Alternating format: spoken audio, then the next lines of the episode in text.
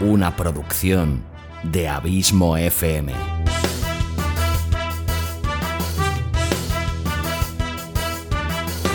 ¿Quieres disfrutar de tu tiempo libre escuchando grandes historias, audiolibros y relatos? Un podcast literalmente literario.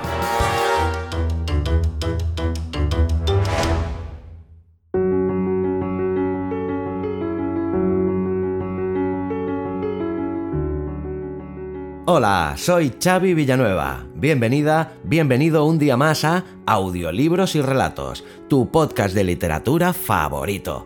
O eso espero. Capítulo 8 de esta quinta temporada y número 158 en el total de este humilde programa. Y para esta ocasión voy a tirar de un recurso eficaz y te vuelvo a traer a una de las autoras más escuchadas de este podcast, ya que cada relato suyo es éxito de audiencia asegurado la escritora de misterio más conocida del mundo y una de las más vendidas de todos los tiempos, en cualquier género. Sí, lo has acertado, la gran Agatha Christie. Si quieres saber algo más de su biografía o no has escuchado los capítulos anteriores que se le han dedicado en este programa, te recomiendo que escuches el capítulo 89 con el relato Doble Pista, el capítulo 115 con El Club de los Martes o la ahogada en el capítulo 142. En todos esos capítulos, así como en el que nos ocupa hoy, he contado con la inestimable colaboración de la gran Susana Porras que vuelve a deleitarnos con su bonita voz después de unos cuantos capítulos sin visitarnos. Además, hoy nos deleita volviendo a interpretar a un personaje tan emblemático como es la señorita Marple en un interesante relato titulado Una broma extraña. Como siempre, muchísimas gracias Susana por tu tiempo y por tu arte narrando. Un beso bien grande y un abrazote. Pues bien, en dicho relato, la señorita Marple conoce a Edward Rossiter y Charmian Stroud, una pareja que se encuentran metidos en un tremendo aprieto.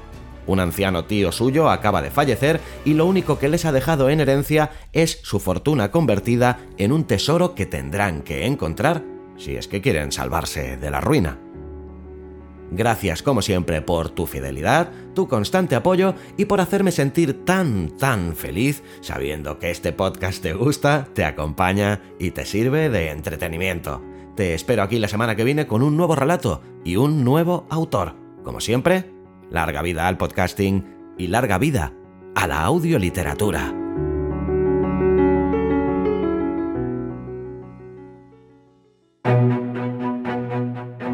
Colecciones de audiorelatos premium de Abismo FM. Dos colecciones de ocho capítulos cada una, colección Sherlock Holmes y colección La Dimensión Desconocida.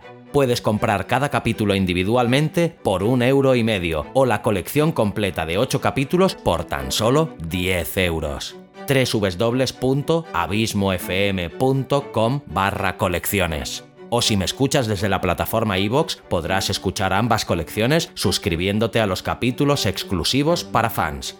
Colecciones de audiorelatos premium de Abismo FM. ¿Te los piensas perder?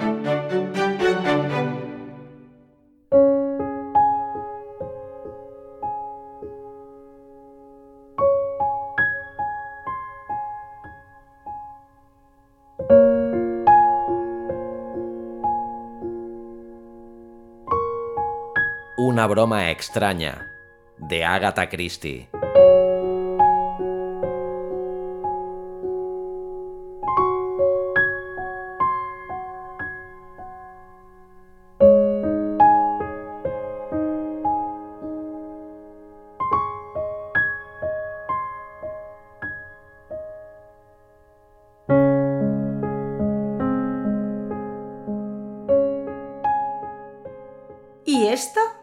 Dijo Juana Hellier completando la presentación.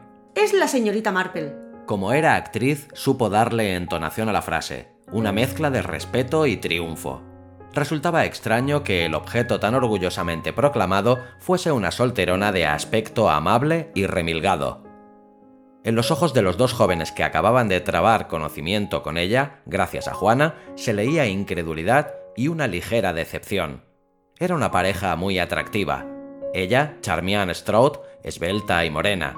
Él era Eduardo Rossiter, un gigante rubio y afable. Charmian dijo algo cortada. Oh, estamos encantados de conocerla. Mas sus ojos no corroboraban tales palabras y los dirigió interrogadores a Juana Hellier. Querida, dijo ésta respondiendo a la mirada. Es maravillosa. Déjenselo todo a ella. Te dije que la traería aquí y eso he hecho. Se dirigió a la señorita Marple. Usted lo arreglará.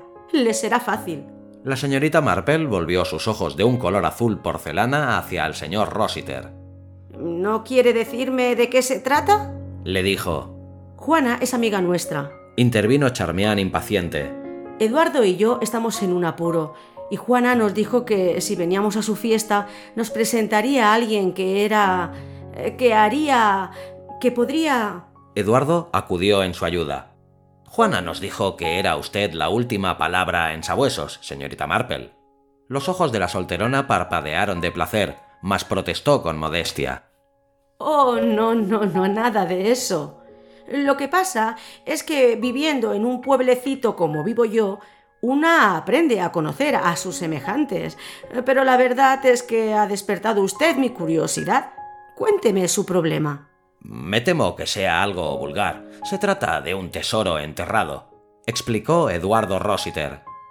¿De veras? Pues me parece muy interesante. ¿Sí? Como la isla del tesoro. Nuestro problema carece de detalles románticos. No hay un mapa señalado con una calavera y dos tibias cruzadas, ni indicaciones como por ejemplo cuatro pasos a la izquierda, dirección noroeste. Es terriblemente prosaico. Ni tan solo sabemos dónde hemos de escarbar. ¿Lo ha intentado ya? Yo diría que hemos removido dos acres cuadrados. Todo el terreno lo hemos convertido casi en un huerto y solo nos falta decidir si sembramos coles o papas. ¿Podemos contárselo todo? dijo Charmian con cierta brusquedad. Pues claro, querida. Entonces busquemos un sitio tranquilo. Vamos, Eduardo. Y abrió la marcha en dirección a una salita del segundo piso, luego de abandonar aquella estancia tan concurrida y llena de humo. Cuando estuvieron sentados, Charmian comenzó su relato.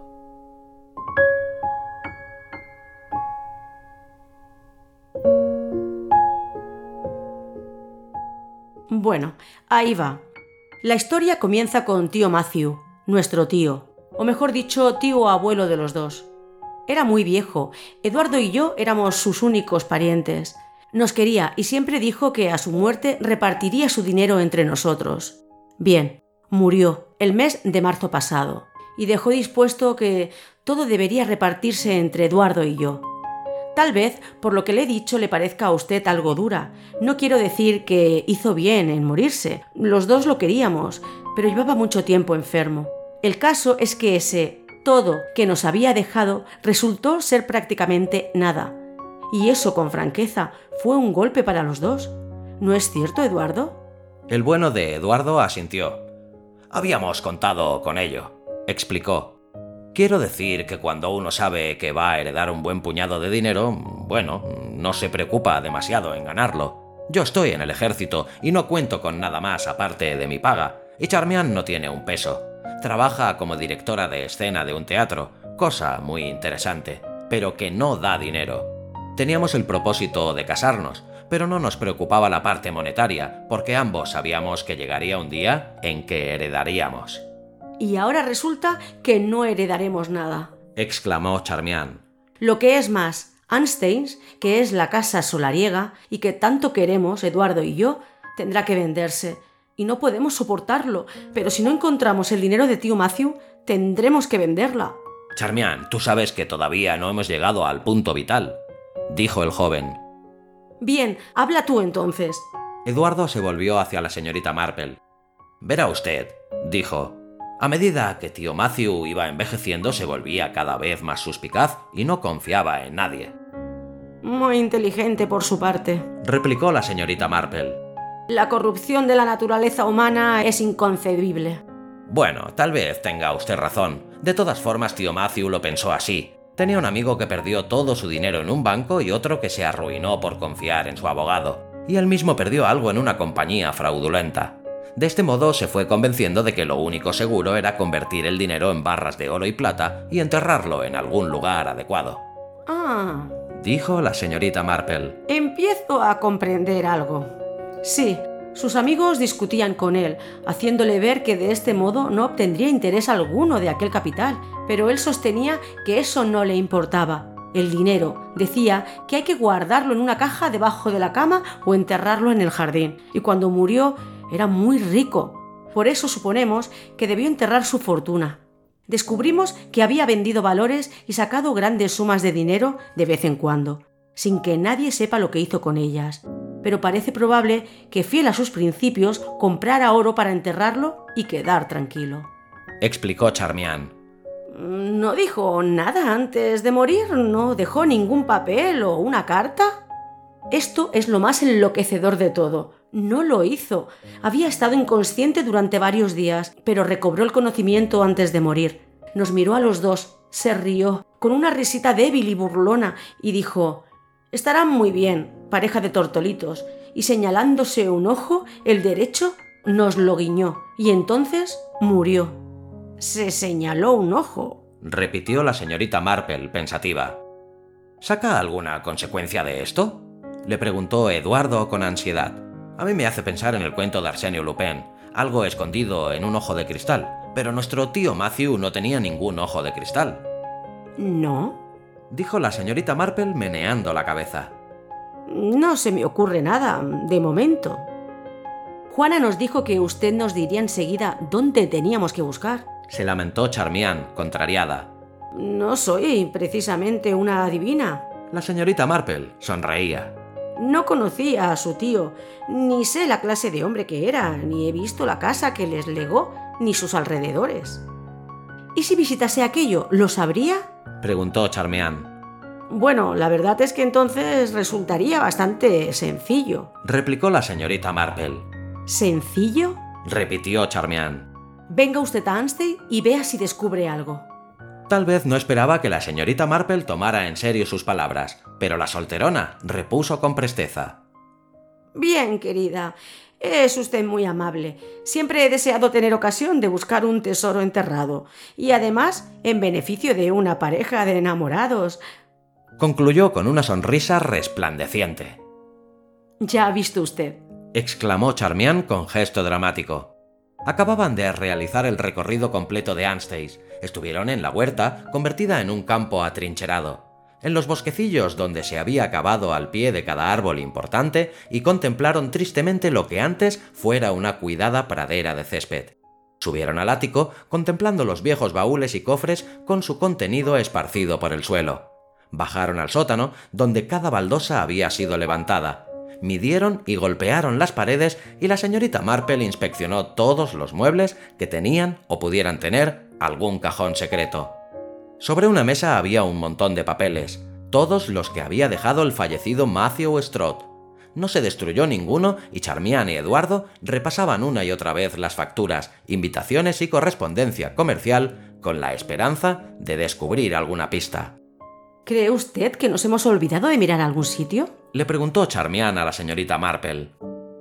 Me parece que ya lo han mirado todo, querida. Dijo la solterona, moviendo la cabeza. Tal vez, si me permiten decirlo, han mirado demasiado. Siempre he pensado que hay que tener un plan. Es como mi amiga la señorita Eldridge, que tenía una doncella estupenda que enceraba el linóleo a las mil maravillas, pero era tan concienzuda que incluso enceró el suelo del cuarto de baño. Y cuando la señorita Eldridge salía de la ducha, la alfombrita se escurrió bajo sus pies y tuvo tan mala caída que se rompió una pierna. Fue muy desagradable, pues naturalmente la puerta del cuarto de baño estaba cerrada y el jardinero tuvo que coger una escalera y entrar por la ventana, con gran disgusto de la señorita Eldridge, que era una mujer muy pudorosa. Eduardo se removió inquieto.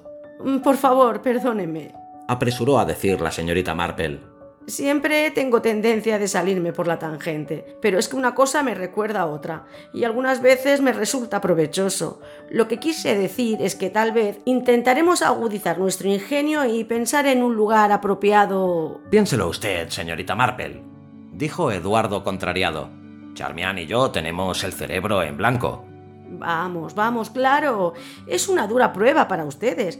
Si no les importa, voy a repasar bien estos papeles. Es decir, si no hay nada personal, no me gustaría que pensaran ustedes que me meto en lo que no me importa. Oh, puede hacerlo, pero me temo que no va a encontrar nada. Se sentó a la mesa y metódicamente fue mirando el fajo de documentos y clasificándolos en varios montoncitos. Cuando hubo concluido se quedó mirando al vacío durante varios segundos. Eduardo le preguntó, no sin cierta malicia, ¿Y bien, señorita Marple? Miss Marple se rehizo con un ligero sobresalto. Le ruego me perdone. Estos documentos me han servido de gran ayuda. ¿Ha descubierto algo importante? Oh, no, nada de eso. Pero creo que ya sé qué clase de hombre era su tío Matthew.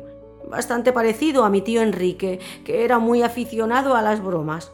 Un solterón sin duda, me pregunto por qué, tal vez a causa de un desengaño prematuro, metódico hasta cierto punto, pero poco amigo de sentirse atado, como casi todos los solterones. A espaldas de la señorita Marple, Charmian hizo un gesto a Eduardo que significaba Está loca del todo. Miss Marple seguía hablando de su difunto tío Enrique. Era muy aficionado a las charadas, explicaba. Para algunas personas las charadas resultan difíciles y les molestan. Un mero juego de palabras puede irritarles. También era un hombre receloso. Siempre pensaba que los criados le robaban, y algunas veces era verdad, aunque no siempre. Se convirtió en su obsesión. Hacia el fin de su vida pensó que envenenaban su comida. Se negó a comer otra cosa que huevos pasados por agua. Decía que nadie podía alterar el contenido de un huevo. Pobre tío Enrique, era tan alegre en otros tiempos, le gustaba mucho tomar café después de cenar. Solía decir, este café es muy negro, y con ello quería significar que deseaba otra taza. Eduardo pensó que si oía algo más sobre el tío Enrique, se volvería loco. Le gustaban mucho las personas jóvenes, prosiguía la señorita Marple. Pero se sentía inclinado a atormentarlos un poco. No sé si me entenderán. Eh, solía poner bolsas de caramelos donde los niños no pudieran alcanzarlas. Dejando los cumplidos a un lado, Charmian exclamó: Me parece horrible. Oh, no, querida. Solo era un viejo solterón y no estaba acostumbrado a los pequeños. Y la verdad es que no era nada tonto. Acostumbraba a guardar mucho dinero en la casa y tenía un escondite seguro. Armaba mucho alboroto por ello, diciendo lo bien escondido que estaba y por hablar demasiado una noche entraron los ladrones y abrieron un boquete en el escondrijo. Le estuvo muy bien empleado, exclamó Eduardo. Pero no encontraron nada, replicó la señorita Marple. La verdad es que guardaba su dinero en otra parte, detrás de unos libros de sermones, en la biblioteca. Decía que nadie los sacaba nunca de aquel estante. Oiga, es una idea, interrumpió Eduardo excitado. ¿Qué le parece si miramos en la biblioteca? Charmian meneó con la cabeza. ¿Crees que no he pensado en eso? El martes pasado miré todos los libros cuando te fuiste a Portsmouth. Los saqué uno por uno y los sacudí. Tampoco en la biblioteca hay nada. Eduardo exhaló un suspiro. Levantándose de su asiento, se dispuso a deshacerse con tacto de su insoportable visitante. Ha sido usted muy amable al intentar ayudarnos. Siento que no haya servido de nada.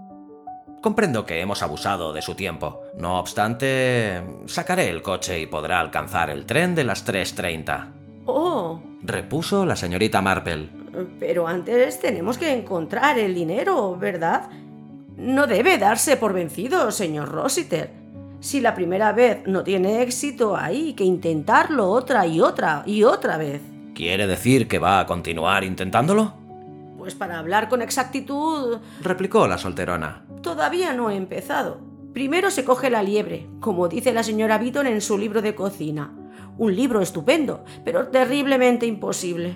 La mayoría de sus recetas empiezan diciendo se toma una docena de huevos y una libra de mantequilla. Déjeme pensar, mm, ¿por dónde iba? Oh, sí bien, ya tenemos, por así decirlo, nuestra liebre que es naturalmente el tío Matthew, y ahora solo nos falta decidir dónde podría haber escondido el dinero. Puede que sea bien sencillo. ¿Sencillo? Se extrañó Charmian. Oh, sí, querida. Estoy segura de que habrá utilizado el medio más fácil, un cajón secreto. Esa es mi solución. Eduardo dijo con sequedad. No pueden guardarse muchos lingotes de oro en un cajoncito secreto. No, no, claro que no, pero no hay razón para creer que el dinero fuese convertido en oro. Él siempre decía... Y mi tío Enrique siempre hablaba de su escondrijo, por eso creo firmemente que lo dijo para despistar. Los diamantes pueden esconderse con facilidad en un cajón secreto. Pero ya lo hemos mirado todo. Hicimos venir a un técnico para que examinase los muebles. ¿De veras, querida? Hizo usted muy bien. Yo diría que el escritorio de su tío es el lugar más apropiado. ¿Es aquel que está apoyado contra la pared? Sí, voy a enseñárselo. Charmian se acercó al mueble y lo abrió. En su interior aparecieron varios casilleros y cajoncitos. Luego, accionando una puertecita que había en el centro, tocó un resorte situado en el interior del cajón de la izquierda. El fondo de la caja del centro se adelantó y la joven la sacó dejando un hueco descubierto. Estaba vacío.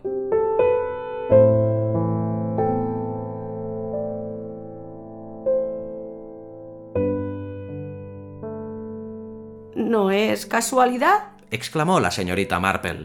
Mi tío Enrique tenía un escritorio igual que este, solo que era de madera de nogal y este es de caoba. De todas maneras, ¿cómo puede usted ver que aquí no hay nada? Me imagino, replicó la señorita Marple, que ese experto que trajeron ustedes sería joven y no lo sabía todo. La gente era muy mañosa para construir sus escondrijos en aquellos tiempos. A veces hay un secreto dentro de otro secreto. Y quitándose una horquilla de entre sus cuidados cabellos grises, la enderezó y apretó con ella un punto de la caja secreta en el que parecía haber un diminuto agujero tal vez producido por la carcoma y sin grandes dificultades. Sacó un cajón pequeñito. En él apareció un fajo de cartas descoloridas y un papel doblado. Eduardo y Charmian se apoderaron del hallazgo. Eduardo desplegó el papel con dedos temblorosos, mas lo dejó caer con una exclamación de disgusto. Una receta de cocina. Jamón al horno. Bah. Charmian estaba desatando la cinta que sujetaba el fajo de cartas y sacando una, exclamó. ¿Cartas de amor? ¡Qué interesante! exclamó la señorita Marple. Tal vez nos explique la razón de que no se casara su tío. Charmian leyó. Mi querido Matthew, debo confesarte que el tiempo se me ha hecho muy largo desde que recibí tu última carta. Trato de ocuparme en las distintas tareas que me fueron encomendadas y me digo a menudo lo afortunada que soy al poder ver tantas partes del globo, aunque bien poco pensaba cuando me fui a América que iba a viajar hasta estas lejanas islas. Charmian hizo una pausa.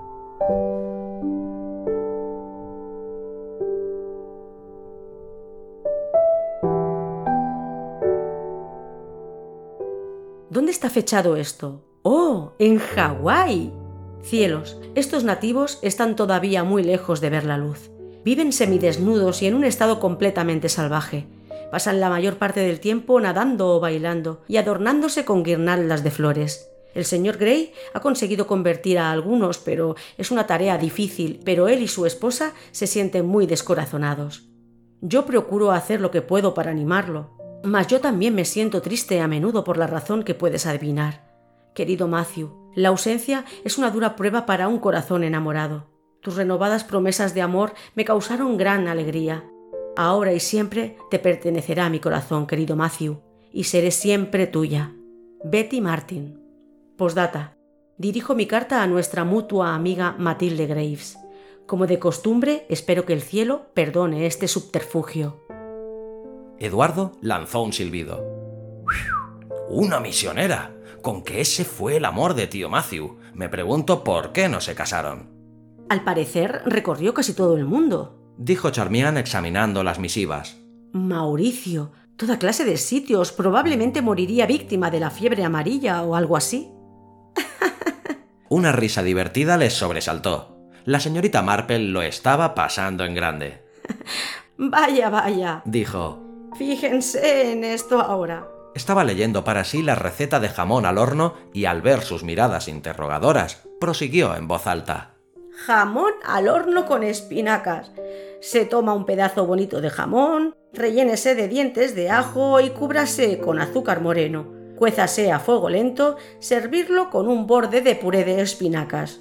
¿Qué opinan de esto? Yo creo que debe resultar un asco, dijo Eduardo.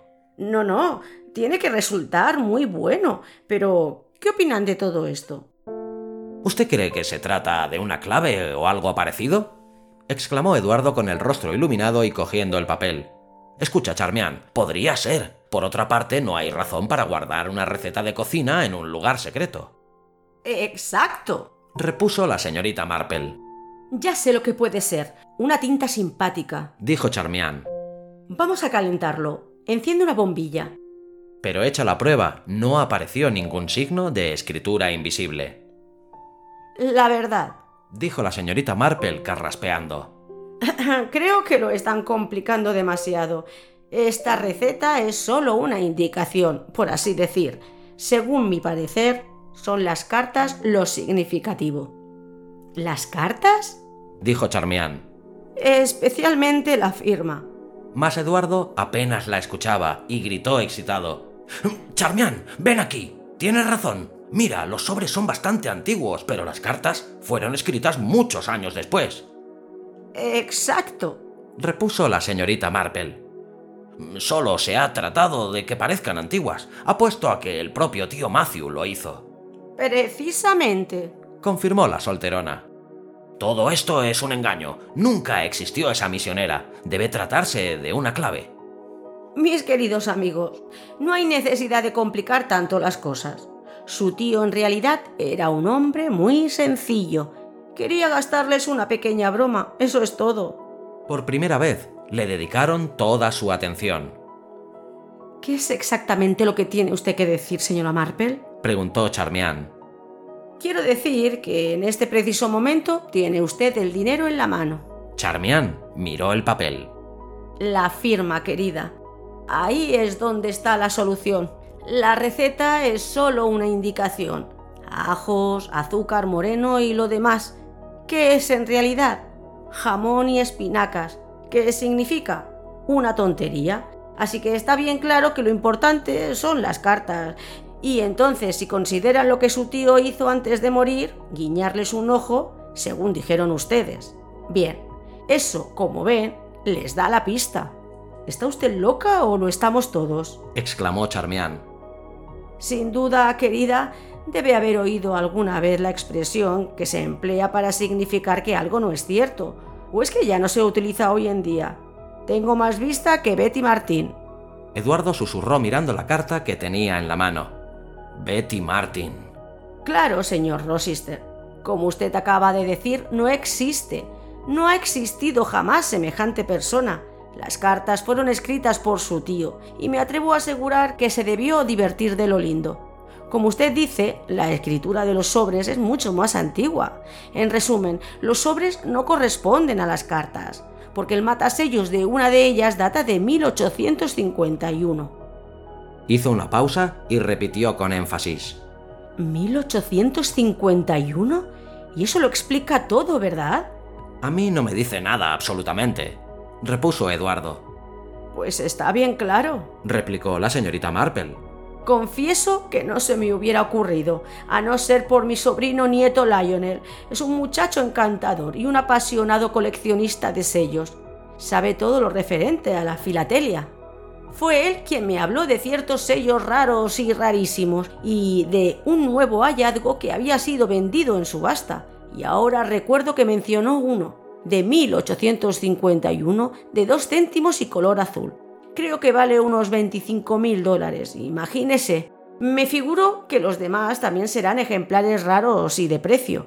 No dudo que su tío los compraría por medio de intermediarios y tendría buen cuidado en despistar, como se dice en los relatos de detectives. Eduardo lanzó un gemido y sentándose escondió el rostro entre las manos.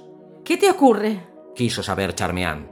Nada, es solo de pensar que, a no ser por la señorita Marple, pudimos haber quemado esas cartas para no profanar los recuerdos sentimentales de nuestro tío.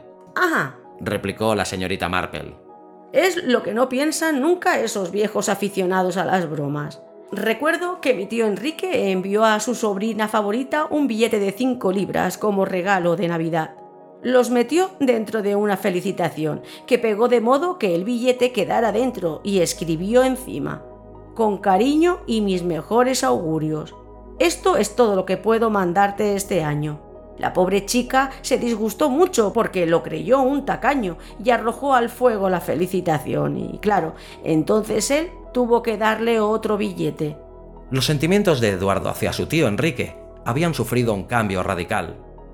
Señorita Miss Marple, dijo, voy a buscar una botella de champaña. Brindemos a la salud de su tío Enrique.